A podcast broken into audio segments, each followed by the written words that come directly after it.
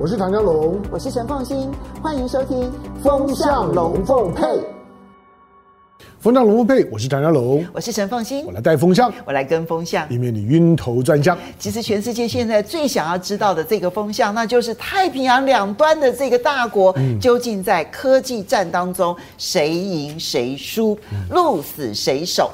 那么，嗯，最近的这个风向非常的这明确了，拜登上任了之后，他可能会调整川普对中贸易的部分的一些处理。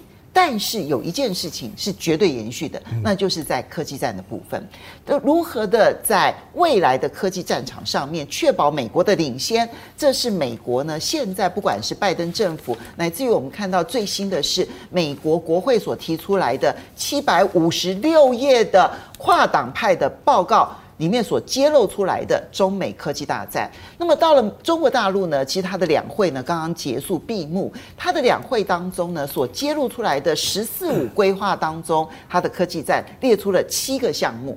其实你仔细看一下，很多都是重叠的，包括了人工智慧，然后包括了五 G，然后还包括了半导体以及生物科技。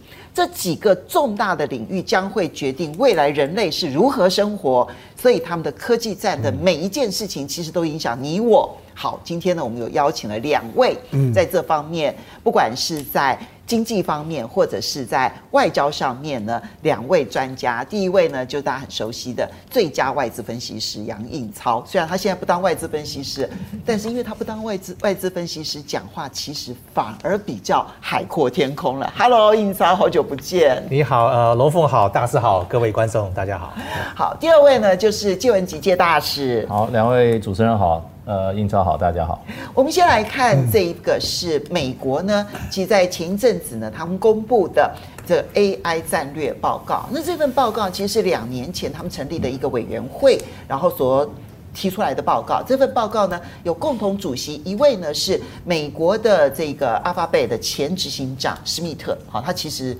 在科技业应该是响叮当的人物，对。其实他在去 Google 之前就已经是响叮当了。哈，Google 因为挖角了这个施密特，所以后来的壮大其实跟施密特是有关系的。那第二位是美国国防部的副部长沃克，也不要小看沃克，因为他当过奥巴马的副副部长，他也担任过川普的国防部副部长，所以他是跨党派的。哈。那几乎你叫得出来的这一些科技巨头的 CEO 都在这一个委员会里头，他们提出来的就是他们担心 AI 战略远远落后，而中国大陆的威胁是明显的越来越高。那么所升起的其实就是这个科技战。印超你怎么看这份报告？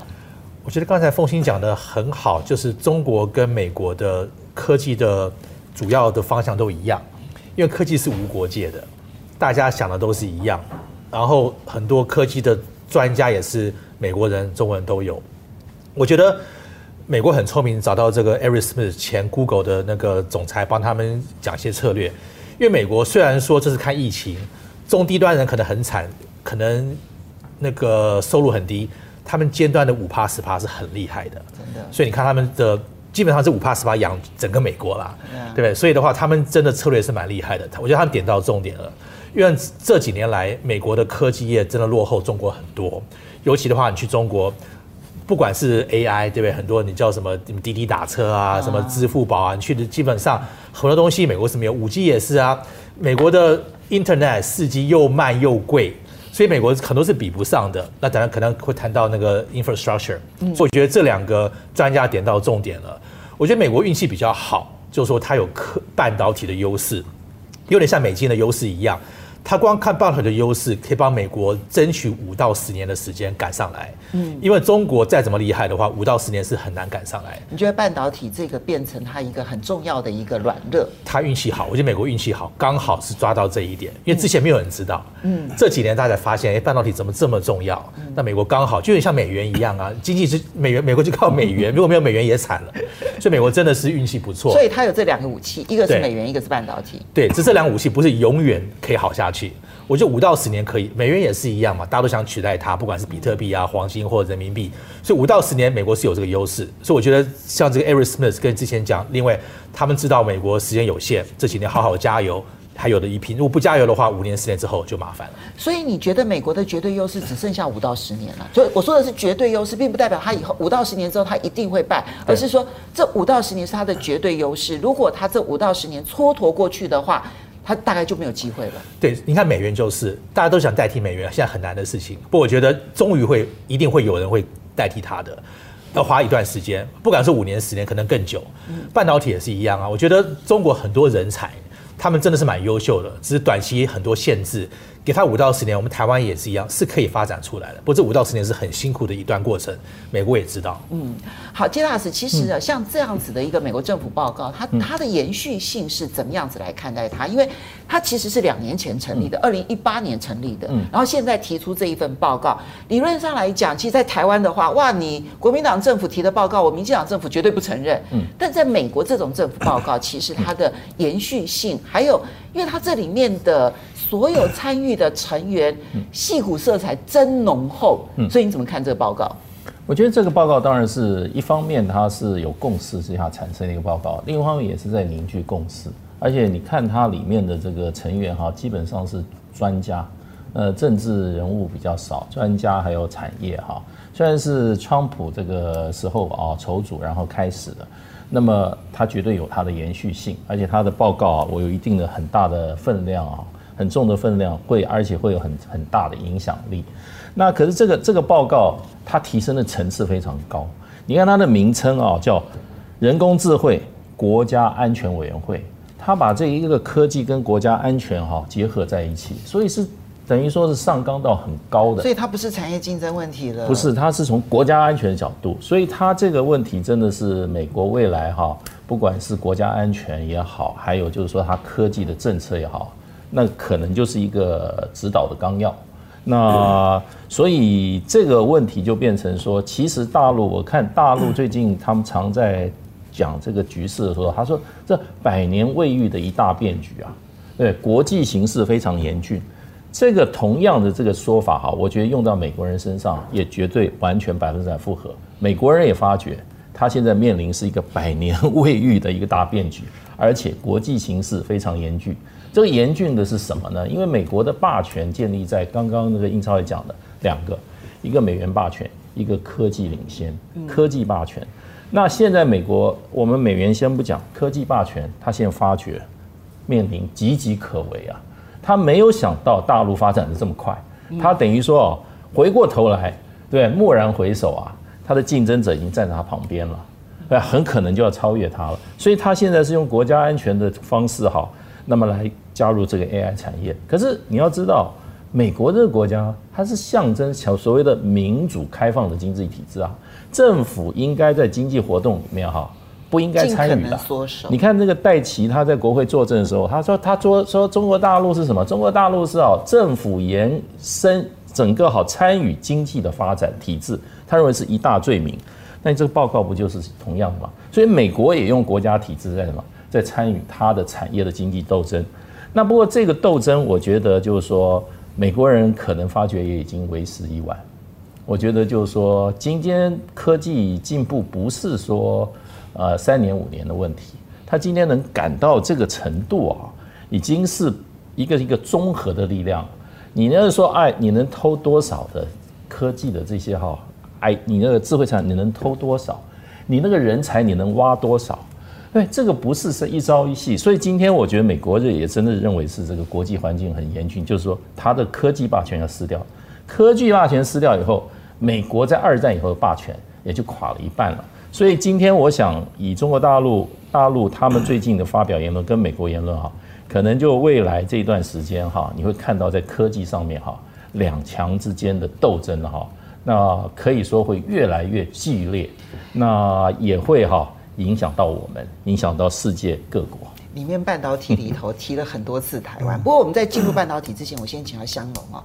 其实你刚刚看到说，印钞也好啦，或者是借大使也好啦，他都提到了，就是美元霸权跟科技霸权，或者说美元霸权跟半导体霸权。意思就是说，美国今天在二十一世纪的前面这二十年还能够呼风唤雨，其实靠的是这两个霸权。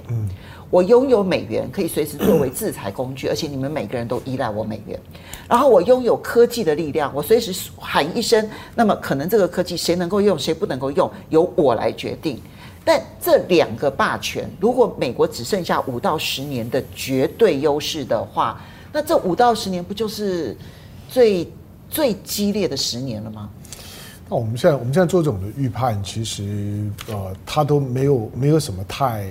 太强烈的科学基基础了，就大家都在做一些的时时间的预言，有人看三年、看五年、看十年，这些都无妨。但是美元的，我我我觉得美元会是在未来一小段时间之内，我们可能会看到的一个划时代的改变。我觉得美元真正的考验会在这波的疫情结束之后，整个全球经济的 QE 要如何去收场。嗯，那那个时刻，因为美国长时间在透过美元的国际化那种以邻为壑的这种的游戏玩太久了，它所有的通货膨胀，它所有的这些问题都是全球一体承在承担。美，所以日本的 QE 是日本自己单独的问题，是，但美国一 QE 就是全球的问题。当然是，那因为全全世界没有哪一个货币可以可以就是说全全球化像美国这个样子，但是这一次，我认为美国如果收场收的不好。全世界又受灾的时候，大家就不会再像过去一样这么的放过美美国。就许多的国家，包括人民币，你看得出来，他一直在他一直在做一些的预防性的自保的动作，就是担心今年下半年之后，全球经济会不会出一些状况，尤其金融面的状况。科技面的问题比较复杂。其实，当我们看到中美之间在进行科技战争的时候，它的逻逻辑就是说，其实其实大家发展科技的思维的脉络是一样的。所以才会出现竞争。嗯，你想人类啊，地球上面的人类跟外星人是不会出现科科技竞争，因为大家的科技的发展脉络都不一样，你根本不知道它是怎么发发展出出来的。如果有外星人的话，对，同样的就是当我们想象的所谓的优福，它脱离我们对于科技的能力的想象，就是它有不同的脉络，所以就不会产生竞争。或者是说，如果一个很超前，一个很落后，嗯，你比如说像美国，他就不可能说我跟墨西哥有任何的科技竞争嘛，不会，因为两个差距太远，也不会有任何竞争。是，就当大家的发展脉络不一样的时候呢，就是大家各有各的招这招数，武武当派呢跟跟少林寺之间呢各玩各的。那不比划的时候呢，其实呢大大家不会有不会就各自演演演化。但是今天中美会出现各自竞争，就它不是各自演化。它是在一个系统里面演化，就会出现竞争。所有的物种竞争都是因为你们在同一个系统里面。好，那大家认知到这一点之后，接下去是处理方式的问题。美国当然现在压压力很大，因为你回头去看过去五五百年，每一百年会出现一个新新强权，这点是是确定的。从西班牙到荷兰到英国，英国到一九呃第一次世界大战之后结结束，美国起来，美国结束起来算一算又一百年了。嗯，那他会觉得诶，就这么巧，就是每隔一百年。大概就是一个呢，一个一个强强权起来。那美国算算数字也也知道，他从十十九世纪末之后到现在为止，他确实从来没有遭遇过像中国这样的对对手。一百二十年来，中国的可怕在于就是说，它不过就是短短四十年的时间而已，没有一哪一个国家是这样的发发展的，它是直接跳跃式的就跨过去了。好吧，这个时候如果不卡脖子把它给卡死，我认为美国现在的卡脖子只是不是可以把中国给卡死，只是争取它的反应时间，为自己争取更多的时间去跟中国做竞争。你千万不要以为美国的卡脖子可以把中国给给卡死，这样想的话呢，就太笨了。它但是没有那种可能性，中国已经起来了，这点是事实。所有对于对中国的阻拦、打压等等，都只是要拖延时间，争取自己以时间换取空间。美国不过就要做这件事情，所以你看到的所有的科技竞争的报告等等，它都是在以时间换取空空间，保留自己后续跟中国呢长期打打仗的可能性。你看到呢现在的这样一个一个科技报告里面，我觉得看了之后，时空转变真的很快。同样的这些科技巨擘，你你知道几年前他们干了一件事，你记得几年前？呃，习近平，习近平呢出访美国的时候，到西雅图的内内幕吗？哦，那天西雅图的时候，二零一五年，二零一五年一一四年的时候，时候你应该记得吗？杨颖超，西雅图夜未西雅西雅图明明到的是西雅图，但是戏谷啦，还有甚至于其他地区的所有的科技巨头，全部跑到了西雅图，然后跟习近平见面。那一场的晚宴是印象很深刻的一晚。那是。那一天明明呢，习近平是要到华盛顿去做访问，可是没有人 care 华华盛顿，所有人都到西雅图。对，那他说果然西雅图夜未眠，因为那天的西雅图你订不到饭饭店，所有的顶级饭店全部都被这个科技大的大头呢，全部都给订满了。订得到，你订稍微的便宜一点，廉价一点的。好，那大家，而且而且那那一场，你知道，你知道是波音帮他做的场子。到西雅，波音帮他做这么大的场面，然后广发英雄帖，所有的你看得叫得出名字这些企业大咖，每个呢都是排队，大家说去叩头，去向了中中国去叩头。今天呢，这些企业大咖呢又开始出来求爷爷告奶奶，只不过是因为美国政府在 push 他们，他们必须要跟美国政府站在一起。可从企业界的角度来讲，他难道因为这个样子，他就真的要和中国敌对吗？也不是。所以我们在看待这些事情的时候，政治上面。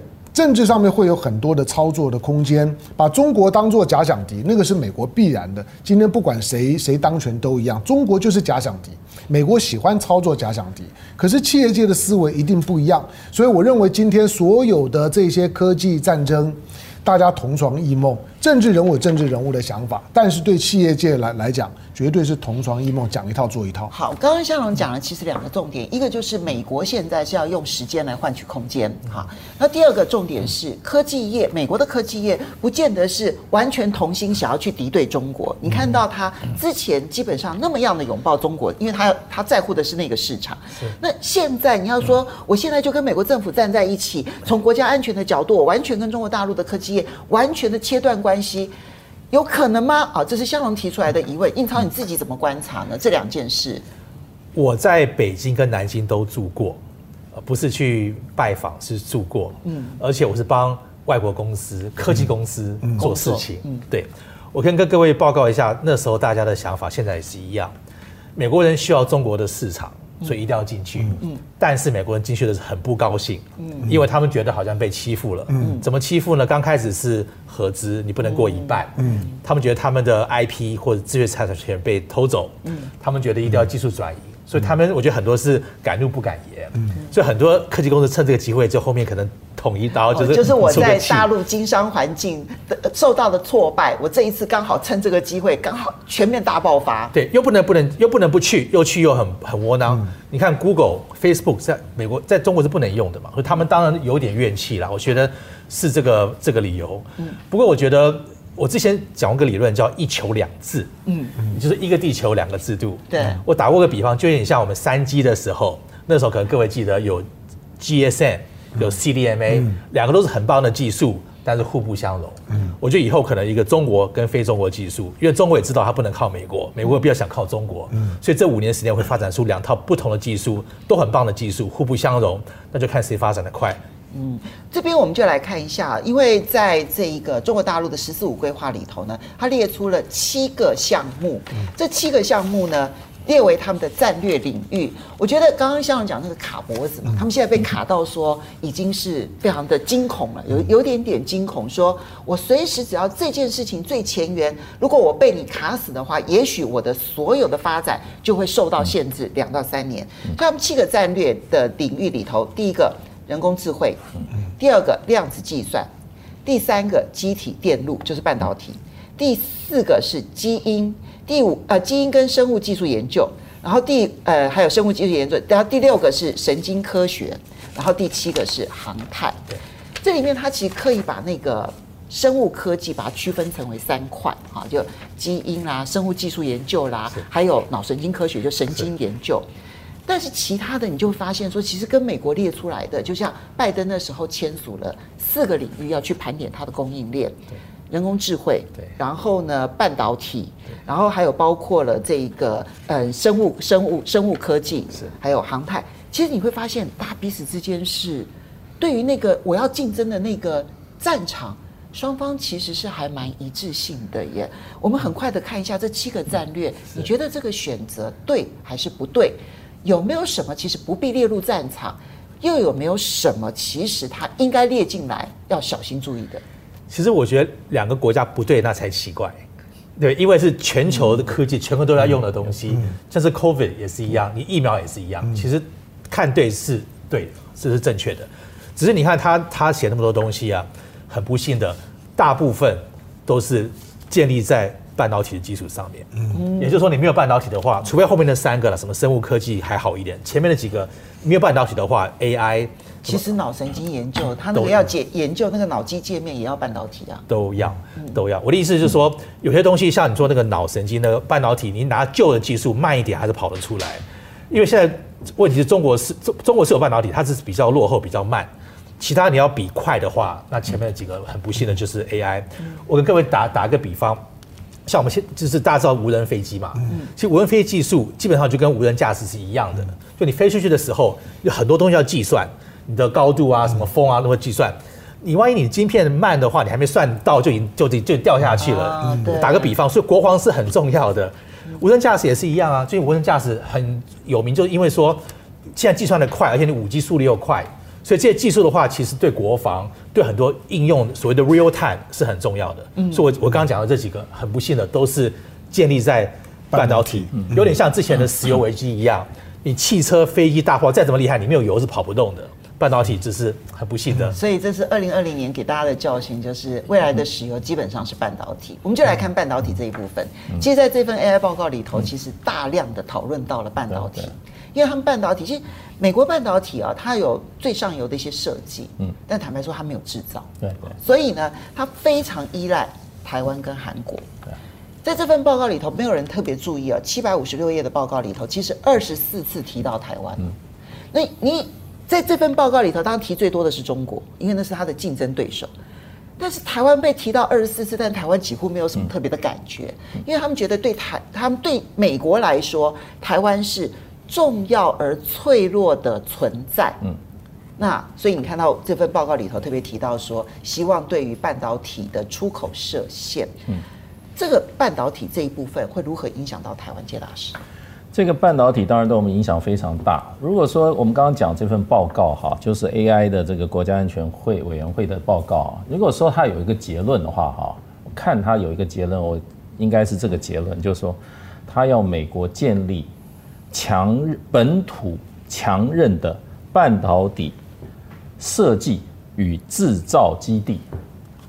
设计一直也还在美国手里，当然现在被我们的这个这个我们国内的很多厂商啊，呃，大陆也有厂商在半导体设计上也都技术蛮领先的，可是制造这一块美国没有，那他现在要做什么呢？要做设计跟制造的基地，那他怎这个是他的这个结论？我想美国的产业当然会欢迎啊，你你等于说你政府要想办法让我这个制造基地哈回到美国来。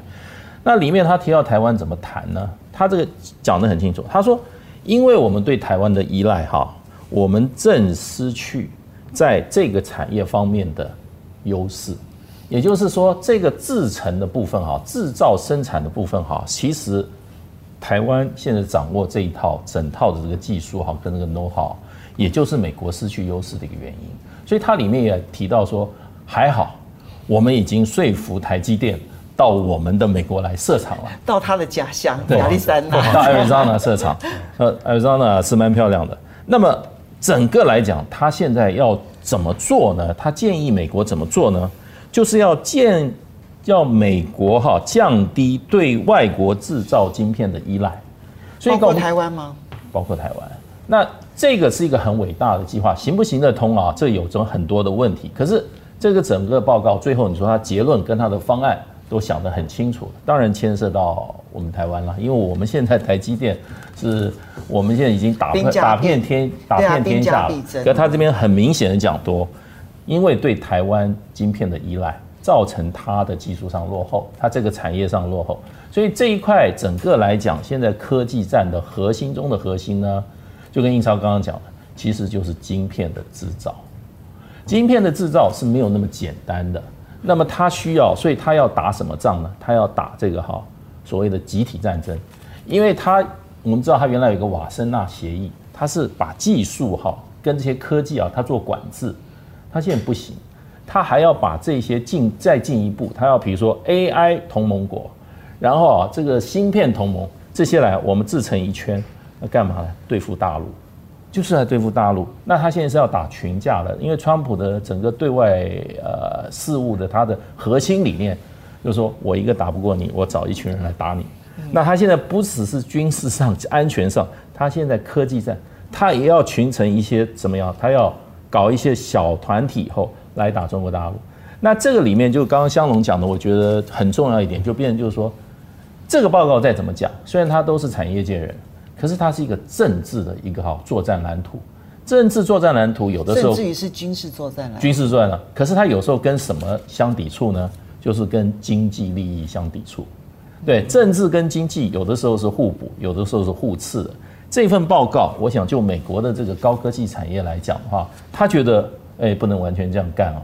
你这样干的话，我失去大陆的市场。你知道大陆市场如果失去，今天今天这个以这个 Apple 来讲的话，它百分之二十的市场在中国大陆啊。嗯。那如果说它失去这个二十的市场，如果这个二十市场让大陆的华为或者小米或者是 OPPO OPPO 再起来的话，那将来是它一个很竞争的对手。所以在科技战当时一开始的时候，有一些人就讲到美国这个科技战的策略对不对？因为大陆对美国科技依赖是好还是坏？嗯，你一定要把它切断吗？因为今天大陆不是一个小的国家，是没有能量很小的国家，大陆是有大能量的一个一个一个地方。那你今天强迫他断奶，哦，提前断奶，那很简单，我就自己干。嗯，我自己干三年不成，五年可以吧？五年不成，七年可以吧？我今天晶片生产好了，我拿不到的是拿到的。那个、那个、那个光刻机，对不对？你看大陆一直在想办法在突破。科技是，科技是要看你投入多少，是看你有多少钱，你有多少人才，你是不是有政策的决心嘛？对，所以这个东西是一个活的。所以策略上，美国人也有像，哎呀，你把它弄断奶了，对不对？将来他是我，你他成长出来以后，他成了一球怪兽，我就反而打不过他了。那另外现实的利益来讲的话，你能够叫。今天的这个 Apple 放弃它的二十二十趴的市场吗，大陆就可以拿那二十趴的市场，叫委叫叫叫这个 Apple 回去跟你们的政治领导人讲说，你最好三思，对你不利。就跟当时美国开始跟这个大陆在进行贸易谈判的时候，大陆那时候是最喜欢用两个公司，我还记得很清楚，一个是波音。另外一个是当时的那个在也是在 Arizona 那个叫什么 Motorola 哦，他只要在国会听证啊，那个波音跟 Motorola 都是站在大陆这边。那在一九九零年代的时候，曾经有一度，那时候美国要取消中国大陆的呃最惠国待遇，待遇的时候，那个时候就是波音跟微软呃跟那个 Motorola 作为最主要的游说，然后希望美国政府不要取消的。嗯，对，这个我想这个这个这个历史会重演。我们可以看，好，所以香龙其实刚刚讲这个打群架这件事情的时候呢，它有国家跟国家的联盟，其实也有企业界配不配合的问题。但是我们先集中在台湾这个因素，台湾这个因素，你我们其实讲半导体业，台湾现在这么强啊，现在反而看起来在全世界变成了兵家必争，它也就变成怀璧其罪，宝刀屠龙，号令天下，对不对哈？但是这个宝刀屠龙，如果你的武功太弱的话，在你手上的话，你不就变成大家都来打你的一个对象了吗？半导体对于台湾来讲，到底是一个宝宝藏，还是它其实可能成为我们怀璧其罪的一个主要的一个祸事来源？这个是我们最近在一直在谈的，就寡人无罪，怀璧其其罪啊。因为可能本来很无辜，只不过是他因为得他一块宝玉，结果惹来了杀身之祸。台湾本无罪，但是怀有台积电其罪。就是全世界每一个每一个国家都想把台积电变成中积电、美积电、英积电、日日积电。总而言之，摆在台积电的他们就是不放心，因为两岸的未来的不确定性会越来越高。那你从这个角度来讲，美国呢现在呢现在呢急着想要把台积电抓在手上，只要台积电到我这里就安心。我们倒过来讲，就是如果说如果今天没有了台积电的台湾，对美国来讲还重要吗？这个是台湾第一个要要想的，就是说如果没有了台积电，台湾对美国来讲还重要吗？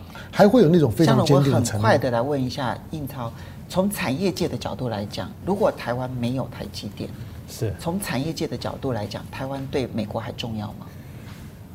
就不重要了，因为我就刚刚讲，我拿军事当个比方，就是就是说，你晶片做得出来，你要做最快的晶片才有价值。不管是打仗，对无人驾驶，是很多东西你要最快的晶片。那个我之前在普渡大学念电机硕士，我是教半导体的。后来我毕业之后，我去 IBM 纽约的 Fishkill 也是做半导体的，后来被 Global Foundry 买掉。嗯，所以我知道做半导体是一个很难的事情。没错。呃，不是光器材，不是光呃人对，而且还有 know how。嗯。所以回答凤馨您的问题，我觉得台湾如果没有台积电的话，嗯、其实。是，嗯，所以我 在我在，所以所以杨应超呼应了香龙。对，我在我我在问的，当然台湾不是只有台积电啦，以及台积电相关的台湾的电子产业是很很完整的。那我只是说，因为最上游台积电没有，其他是可以复制的，其他比较容易复复复刻。那你倒过来讲，今天我我我在想一个问题，纯纯粹想，我是说，如果今天中美二二加二坐上谈判桌开始谈，中方呢假定呢我抛出一个狂狂想曲，台湾我要定了。但是呢，为了避免我们我们发发生冲突，台积电送是送给你，OK，我你要台台积电，我台积电给你。可是我告诉你，中国统一呢是是必然要要要走的路，你不要在这件事情上面去跟我纠缠，我容不得任何人在台湾问题上面指三道四的。但是我知道你要台积电，台积电给你没有没有关系，我以后自己找的找门路。你认为中美之间会怎么谈？台湾必须要提防这一点，你不要以为不会。我认为各取所需的时候，为什么办不到？好，那今天我们在看到的，就是说大陆方面，呃，美美国现在呢对对对大陆的打压，从从我们念中国史的角度来讲，我我我会觉得那那都是笨的。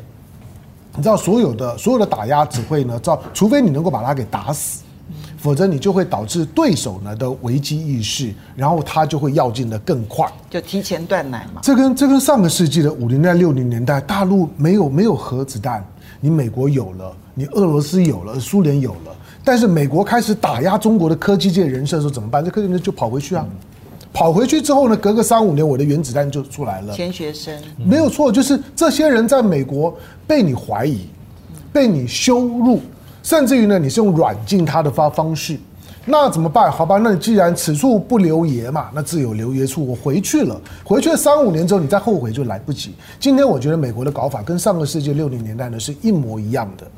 当然，美国呢。现在是在一个无计可施的状态。我们常常觉得说，哇，拉拉帮结派很厉害，我兄兄兄弟很很多，杨英超也是我兄弟，谢文基也是我兄弟。你知道要要拉拉帮结派是要有钱的，组组织帮当老大的，如果你没有你没有东西分，你那个老大是叫不动人的。美国在过去可以拉拉帮结派，是因为你就是比你的兄弟们大很多。那些兄弟们，你叫的时候呢，他看到你的体型壮壮硕，我基本上跟着你，我愿意。可是今天，当你的身形日渐消消瘦的时候，你还要摆个老老大的样子，你要试试看。就是结盟在经济学上，我们念政治经济学最简单就是结盟是有成本，是有边际效应的。我认为美国结盟的边际效应已经在递减，它基本上面很难再让过去的这些的所谓的盟友死心塌地，而且毫不怀疑，愿意把我的青春跟你一起赌明天。懂我的意思吧？就是这这不是谈情说爱，我是说，今天所有他过去的盟盟友，在面对美国的召唤的时候，都会遭遇到一个相同的问题，就是，对，爱情很重要，但是面包呢？我真的要拿我剩下的青春去跟你赌明天吗？盟友们呢，其实嘴巴上面是也许不会去呛你，可是你看动作上面都很很诚实啊，动作上面都在给自己留留后路。美国现在在玩的只不过是，只不过是十九世纪的重商主义的现现代版。过去西雅图的内幕，我在讲西雅图的内内幕，是一个是一个，就是说呢，政府跟跟商业之间脱钩的情况，以至于政府呢在在和中国的正在呢调整关系，可是企业界一面倒的呢去想要去呢迎合中国，可是今天你看到的这个报告，它只不过是重商主义的现代版而已。就是呢，我政府呢想要去当你的后盾，可是你当得起吗？英国的重商主义呢，当到一次大战之后，他还想继续玩，玩不下去嘛？你的国家的实力已经撑不起企业界的利益了，企业界呢必须要寻找其他的出路。美国今天在冒一个很大的风险，中国当然并不是说没有风险了，它其实接下去也是要摸着石头过河，风险很高。可是从整个势头来看，对他来讲是有利的。好，那我这里就很快请教一下谢大师了，嗯、因为呢，最新的消息就是美国白宫证实。嗯中美之间就外交领域的二加二。啊，就美国呢是布林肯跟苏利文，然后呢这边中方呢就杨洁篪跟王毅，其实都是外交的最高层了哈。然后他们双方不是视讯会议哦，因为在疫情期间的时候，视讯会现在已经变得很简单，他们双方要刻意的飞到美国的阿拉斯加，然后去见面。你知道布林肯啊，其实在下个礼拜真叫做马不停蹄。嗯，他十六号到十八号在日本、韩国，所以他其实在亚洲。嗯，可是他刻意的飞回美国，飞到阿拉斯加，然后等着王毅跟杨洁篪。你怎么去看这一次的中美外交的高层会谈？因为，第一这不寻常，对。然后第二，在疫情期间刻意的必须要面对面的会面，表示他们有很多事。视讯会议上面是不能谈的，他们可能谈什么，而台湾在这里面可能会如何的被谈到？我想这个这么就是说，两边的这个外交跟国安的这个主要负责人啊，最高负责人见面哈，其实是层级非常高的这种互动啊，在国际上是不是不不特别多见的？那能够到这么高层级的会面哈，那个下面的准备工作是非常多的。也就是说，过去可能从拜登政府，可能他之前呢，那个 under the table 哈，双方已经要不好接触多少次了，那么才会把两边的哈老板抓出来哈见面。那个东西，我们这开会的，我们我们以前安排这种会议啊，我们第一个想着说啊，所有开安排会就是说，那个 deliverable 是什么？就是说什么叫 deliverable？就是说你开出会，你各要交出什么具体的清单出来，我们得到什么结论？我现在可以预判，这个结论还是跟过去哈，他们比如说啊，这个川普跟这个不呃拜登跟这个习近平通电话啊，这个杨洁篪跟这个这个布林肯通电话，他们各个发个新闻稿。那这次我这个看他这个 deliver 是什么？我觉得基本上还是要各说各话。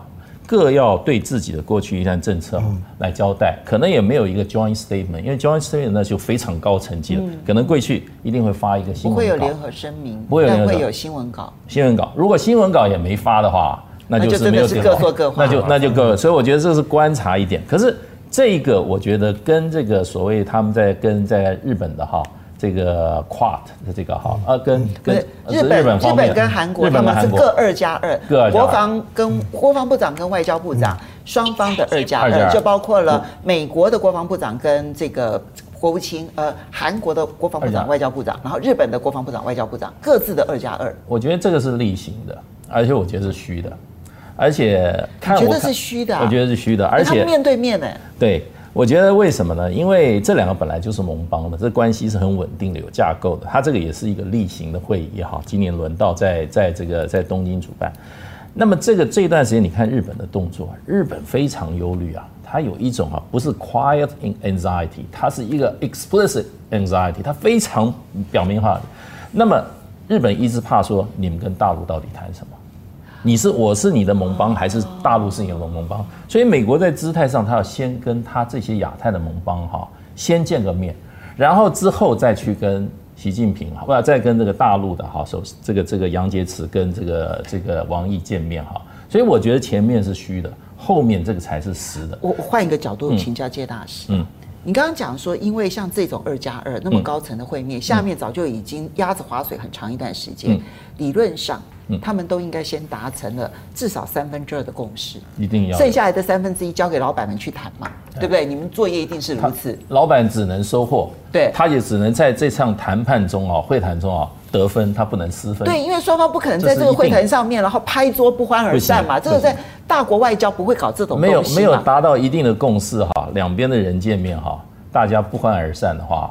这个两边两边都失分。现在的国际谈判啊，有一个原则，不管你双边和多边哈，就是说谈完以后，所有参与人回去都可以交代说，我赢了。对，可以对对外宣称获胜。对，可是那可是这里面我觉得像这样子，我要我要讲的重点就在这边。嗯，就如果下面已经有谈了一些东西了，那这些东西可能不见得会在台面上宣布的。对。那布林肯不就等于是先去跟日本、韩国照会一声吗？嗯，虽然是盟邦啊，有的能说的会说，不能说还是不会说。我跟你讲，他也不会，美国也没有说今天我跟大陆要做什么哈，对他的盟邦啊和盘托出是不可能的。那么中间有密的，有不密的。不过我觉得在里面，我们关切还是我们所谓所谓的台湾问题哈。那么可能大陆上还会，我觉得他将来如果新闻稿还是台美方再度承诺哈，他信守哈美中建交三公报，然后啊呃奉行哈他一中政策。那我想这里面那可是美国可能的可能声明不会有，那这种声明各说各话，我觉得有一个观察点，就变成说，你这个声明出来以后啊，别人会不会去否定你？他说我没这样讲啊。如果不否定的，就是承认了。如果互不否认的，互不否认，那那美国讲的这一些啊，我跟他我好好训斥了这个大陆的代表，说你不要去搞这些什么哈国家资本主义啊，你这个政府的补贴啊，你这个这个这个很多违反这个国际贸易准则的行为啊，我们都对他强烈。那么在这个在这个缅甸问题上呢，我们也充分探讨了，那的获得彼此的谅解啊。那大陆哈，他如果否定说你那个新闻稿我不接受。那就表示没有没有共识，可能两个加起来应该就是一个比较完整的 picture。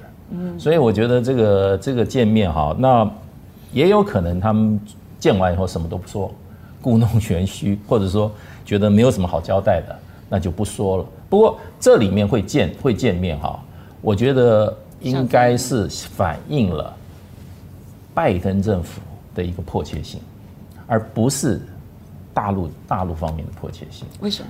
因为拜登事实上他冒一个险，就是说，川普过去时期他把那个跟大陆的对抗前线推到很前面。拜登现在的最大难题就是他不能退啊，他退的话，他国内的哈所有人都要跟他算账了。那那最政府和这个虎视眈眈的共和党阵营说，你看我们做的多漂亮，我们把这个大陆压着打。你怎么一上来就哈往撤兵三百里？所以他又不能，可是他又不，他又觉他又心知肚明，川普的那种是杀鸡取卵的，他自己也批评了很多，到最后美国是输家，那所以他又要往后退，那么这个东西他就要要要一些技巧跟铺陈，外交上的技巧，你可以看出来，我都很 surprise，说这么快两边的这么高层啊，就会选一个地点，啊，就坐下来谈。这个谈是不容易的，你你要杨洁篪，你问他一年谈多少次，没多少次啊，对不对？这么双边的，而且两边都说这是我最重要的一个双边关系，这么快就谈了。而新政府说出来，拜登还是百废待举，川普还是百废待兴啊，国内还是一团乱呐。拜登还是百废待举。拜拜登还是百百废待举，国内一团乱。怎么现在就跑到去？其实百日还不到哦，百日还不到。对啊，所以，所以我我基本上我觉得，我觉得来的比我预料的怎么快这么多？嗯，对我是有点，我有点吃惊啊。嗯，好，所以刚刚我们在讲说，因为这个其实是中美之间可能第一次很重要的外交交手，但同时我们也看到就是。拜登呢，他上任之后，美日印澳，不过这是视讯会议了哈。美日印澳的领袖，他们用视讯会议的方式去交换意见，其实就是我们刚刚讲的那个打群架的那个概念。其实那个美日印澳说穿了，其实就是还中国大陆啊。那这件事情，印钞你怎么看呢？我觉得这个很大就是川普跟拜登不一样的地方。川普基本上就是一对一吧，想一对一把他压起来。我觉得拜登是。是老政治家嘛，就他知道怎么样去做事情，所以我觉得在拜登领导下，我觉得他会有个所谓的游戏规则，会按部就班，就像大师讲的，可该做该做怎么做，会先谈好，不会说你刚刚讲，你刚刚讲到说不欢而散，我就想到那川普会不欢而散啊？川普会有啊，他跟那北韩那个，他跟北韩就这样拍桌就走人了，对突然之间大家都都傻眼啊。对，所以我对拜登我觉得比较好，就是他会他是老政治人物，他知道游戏规则，他会做。该做的事情，不过我觉得大使讲了一个，我觉得很同意，就是说，因为川普他阵线拉太前面，他很难退了。嗯，尤其我们在美国的时候，其实还是很多人支持川普了。嗯，而且两年之后不要忘记还有中期选举哦。哦，所以拜登也会怕，说这是就是像您讲的慢慢退了。嗯，他的退不能够退的太明显。对，然后呢，必须是有斩获的退，否则的话，拜登的声望可能会受到影响。但问题是，其他国家会跟着美国一起走吗？因为川普不在乎其他国家，他反正就自己往前冲，对，他不会受到其他国家的牵绊。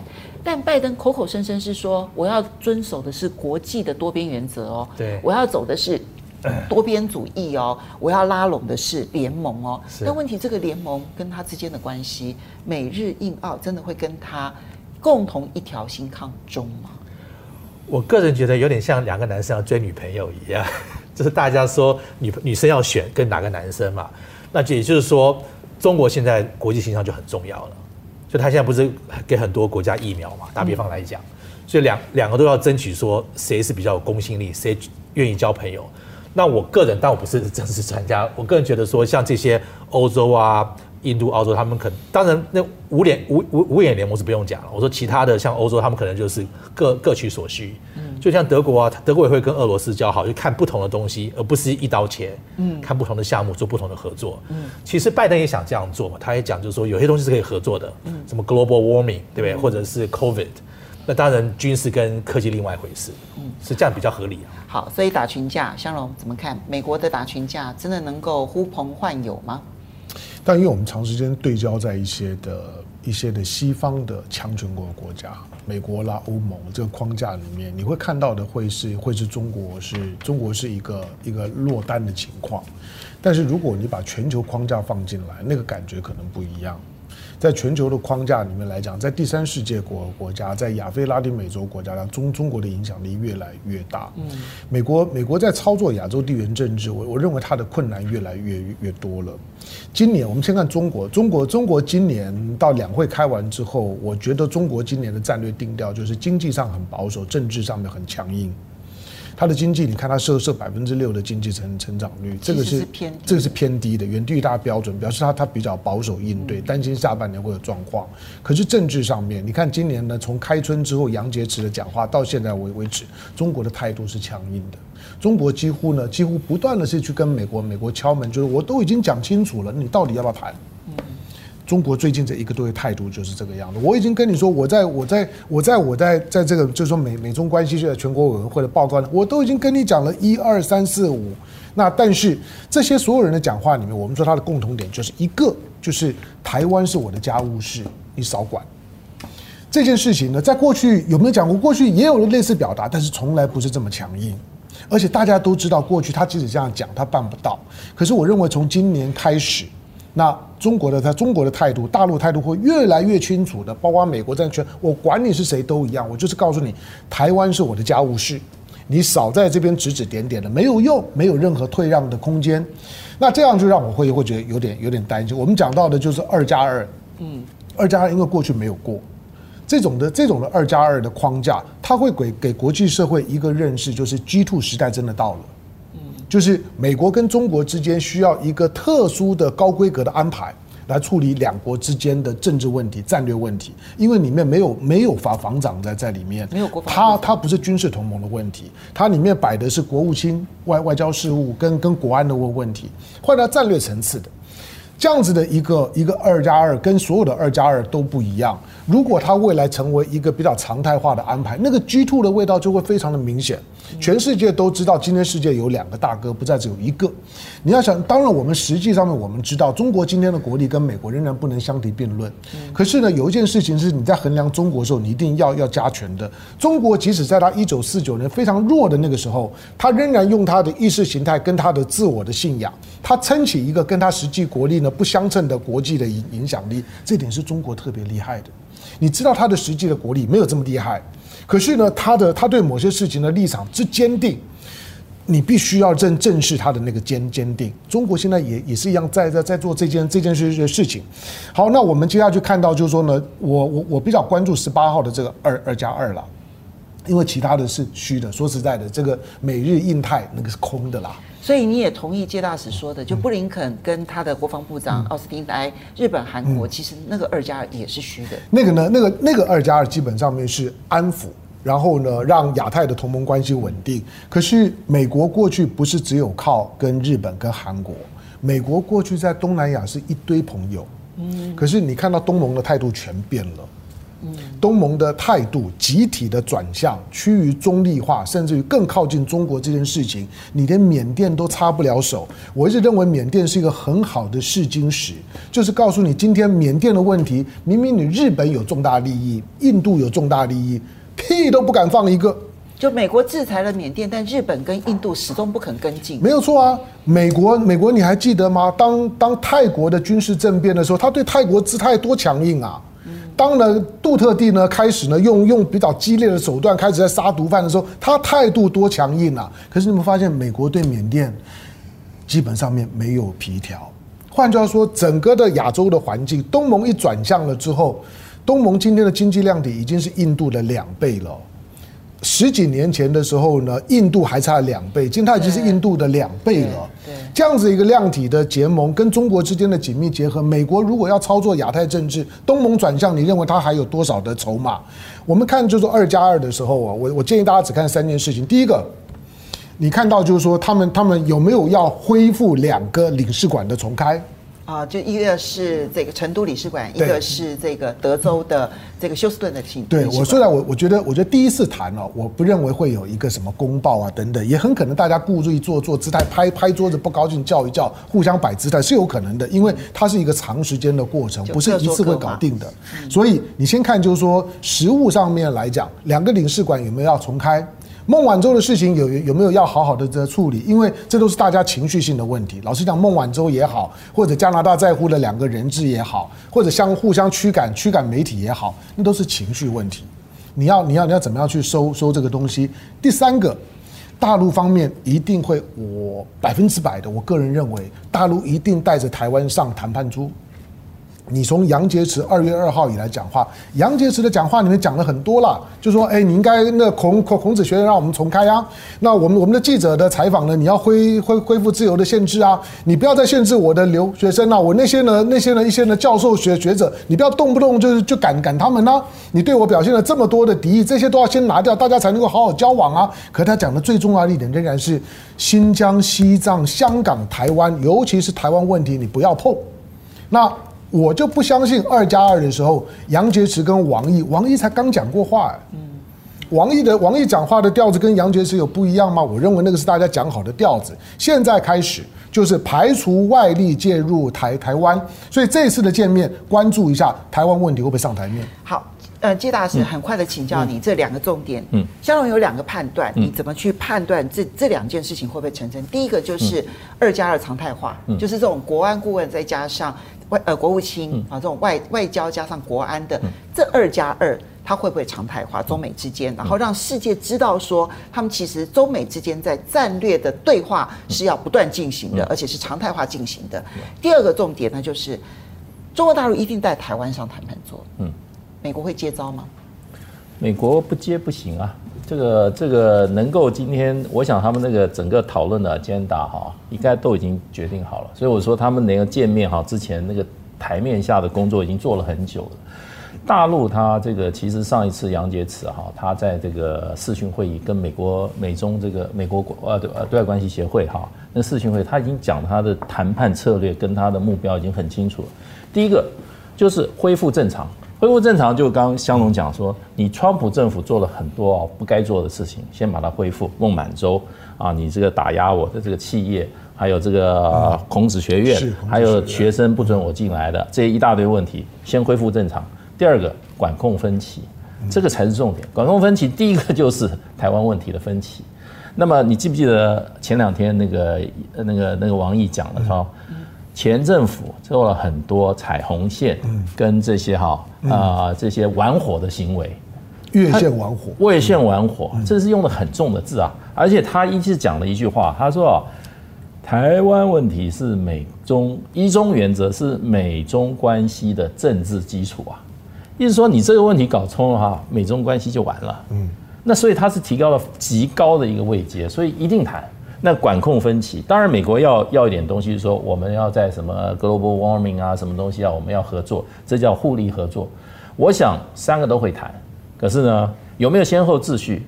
我觉得这个台湾问题哈，也就是说大陆认为的所谓的哈这个哈美国跟中国大陆的关系的政治基础啊，这一点绝对不可能不谈，不讲清楚的话，后面很难往后走。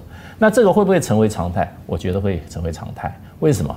因为现在这个世界上，第一强国、第二强国，就摆明在这里嘛。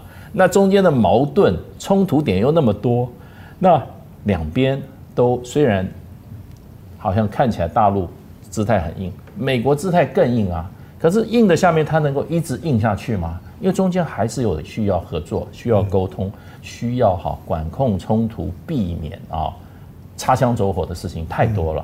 所以这些事情，我觉得长久发展一定是常态，而且呢，还有人说这个是未来将来他们这个高峰会议的一个铺陈啊，都有可能，因为因为这两个关系，美国嘴巴没讲，美国说我的盟邦最重要，可是实际上作为的话，你看。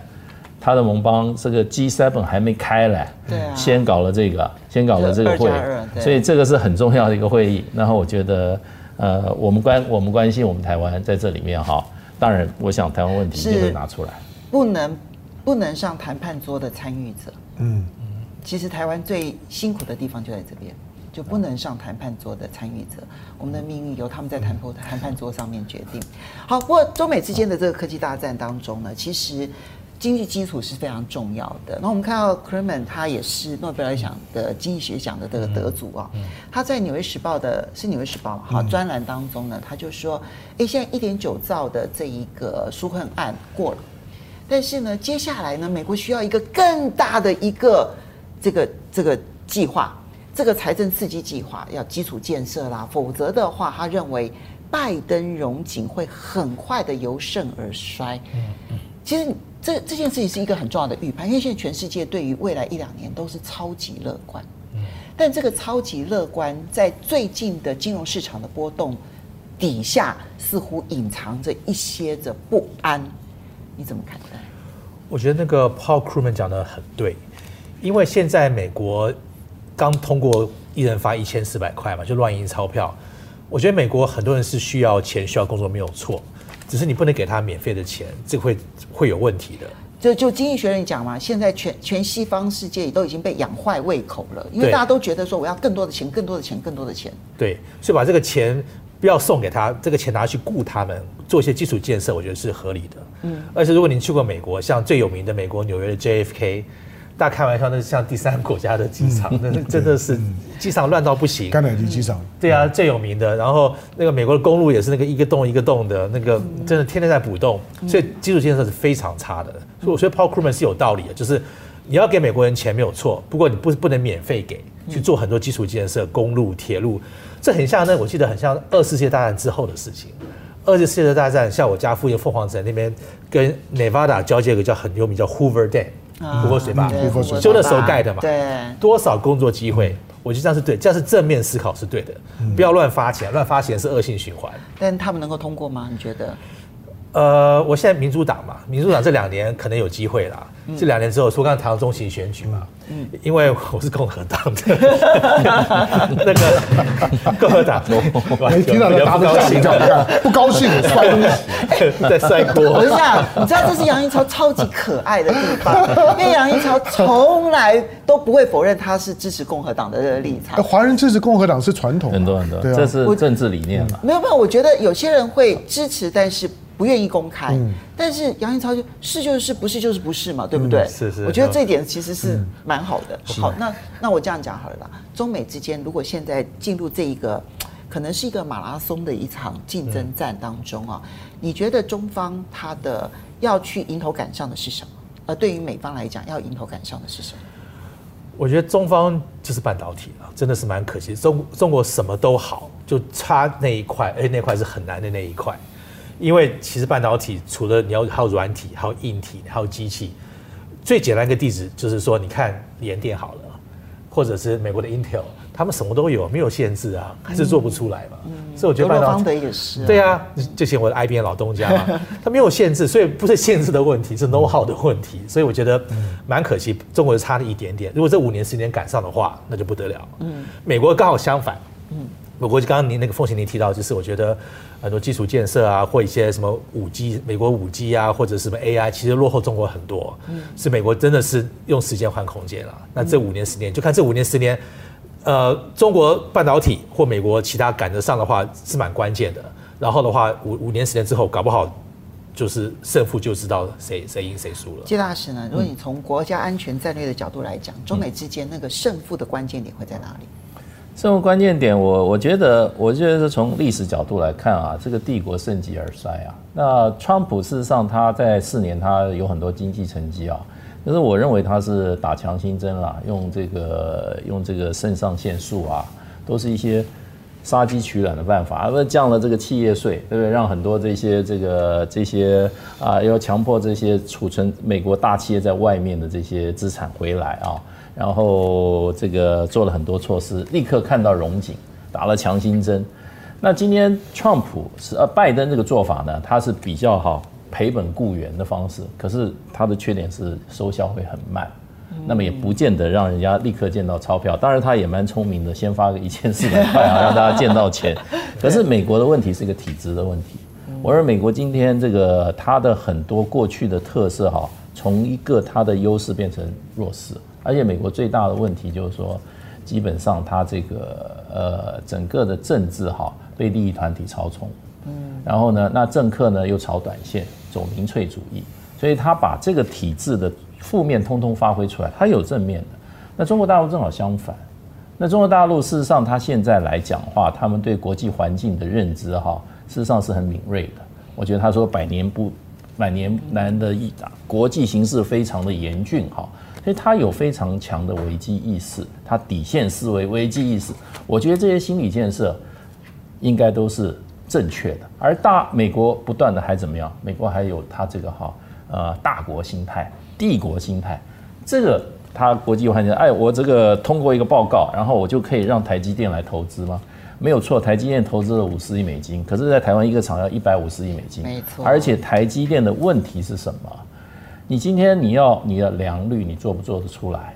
然后呢，你良率的话，你人不能一天到晚进出啊，在那边除尘啊，所以一进去就两天。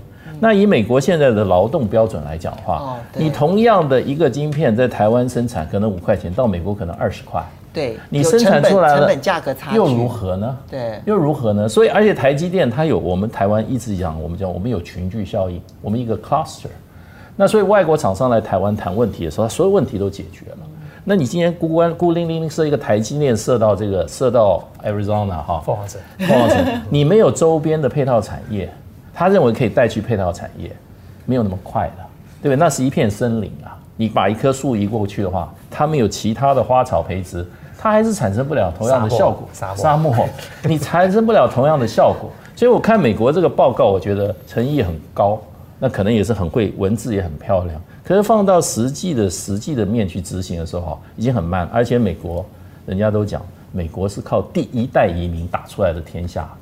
那么科技来讲的话，最重要是一两个关键的人啊。当时这个这个钱学森回到大陆的时候，毛泽东讲说，这个人代表。两个师啊，一个军的军力啊，对，一个人的力量非常大。那美国现在什么？把这科技人才门一关，这个这个优秀人才都把你赶出去。哎，美国的科大学里面念理工的都是外国学生啊，连教授都是外国学生啊。你他们他们做政策人，川普搞不清楚，正好在那边搞这个移民政策，所以美国是非常伤的。所以美国现在做的很多事情，我觉得不但是在继续削弱自己啊，而且有些是他在好。脚没有踏实地，那我们今天看大陆那个“十四五”的规划，我看了六十条，他写了洋洋洒洒六十条。那就一个企业来讲的话，就是说它的 target setting 做得很明确。一个企业没有很明确的 target 哈，你那个 target setting，其实领导就是 target setting。那川普做了很多的错误，他那个 target setting 都 target 都很错误。那拜登回来的话。他的体质已经弱了，他只有战术目标，他没有战略目标。所以我今天很客观来讲，你要你要你要比今天美国跟大陆哈，那当然是大陆会进步得更快了。对，你今天刚刚还没提到美国的火车嘞，我坐过华府到这个纽约的火车，抱歉四个小时还不准时。对，然后坐上去以后，你要回到七零年代，还以为是那个美国的那个七零年代的火车。那真的，你要你要去大陆坐那个那个怀旧风还不错，就是你你最有怀旧啊，美国到处都可以让你怀旧啊。好，祥龙，我们最后很快的做一个结论，其实我们的时间已经到了，对，但是交给香龙，我觉得可能会延长五分钟了。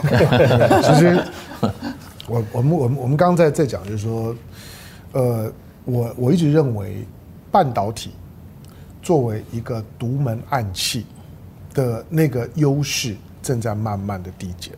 嗯。就当然了，要技术上面要突围，没有没有这么容易。因为我们现在所有对于对科技科技竞争的讨论，尤其在半导体的这一块，它都是在前一代的科技，我们不知道下一代的科技在在哪里。但是下一代的科技如果真的有，它早晚会会会出现。我们知道早晚一定会有比这个半导体呢更有更有效率的、更先进的，这些的科技会出来，什么时候出来不不知道。这种比较比较常见的比喻，就像是 Nokia 跟跟跟你之后看到的 iPhone 一样，它只要出来的时候，三年之内，原来的那个那个呢庞然大物就不见了。那这种的科技点什么时候出来不晓得。但是我们现在很多的讨论，半导体像独门暗器，我们看武侠小说知道，独门暗器你不能天天用啊。你天天用了之后，大大家就就就知道怎么样去躲你，怎么样去防你。我们现在在谈的半导体晶片，它就是一个天天用的独门暗器。你想你的你的一个绝绝绝招绝招的必杀技是你不知道，但是我告诉你，当我用一次之后就要要要要你的命。但是你必杀技天天用的时候，大家就知道怎么去破解你，就变成黔驴技穷了。对，就是说现在的情况呢，就会就会呢类类似是这种的这种的这情况。我还强调就是说，现在现在美美国当然他有一点他有点不知道怎么办，因为打压。打压，除非能打死。可是中国现在显然是打打不死，他已经是已经东盟最大的贸易伙伴，他已经是欧盟的最最最大的贸易伙伴，他到处都是最大的贸易伙伙伴。他现在的 GDP 基本上面是他自己在在设定的，他已经不太接受。你认为他会百分之八？我告诉你，我不要百分之八。你们说百分之二，我就不要，我百分之六，可不可以？他自己是可以去做做这件事情，他有他自己的思考，而且他的思考脉络，这个是我最近一直在做的。就我觉得大陆对于他自己的未来的思考脉络。他不太媚俗，你喜不喜欢他都没关系。对，他不太他不太媚俗，再加上他的那个体制，他的体制，刚刚我们讲的这些的所有的这些的这些项目“十四五”的计划，我们只能够祷告了，希望希望他又不要对吹牛太当真，因为他他现在很麻烦，就他每次吹牛都变成真的。那如果如果只是吹牛，那还是算了。可是以他过去的情况来讲，他的吹牛都会变成真的的时候呢，就很麻烦。他已经跟俄罗斯签了。接下去双双两国呢，要在要要在呢月球上面呢设设共同的太空站。再过呢，再过呢七七十几天，它的天问一号要在火星要落地了，跟美国第一次呢进行火星的较量。这个以后我们在航太的竞争上面，这都是大课题，可以等着看。好，我们要非常谢谢大家收看今天的风向龙凤配，非常谢谢两位，今天真的是非常精彩的讨论，欲罢不能。对，以后有机会要常来哦。好，好，非常谢谢大家的收看，下个礼拜同一时间再见喽。呀呼。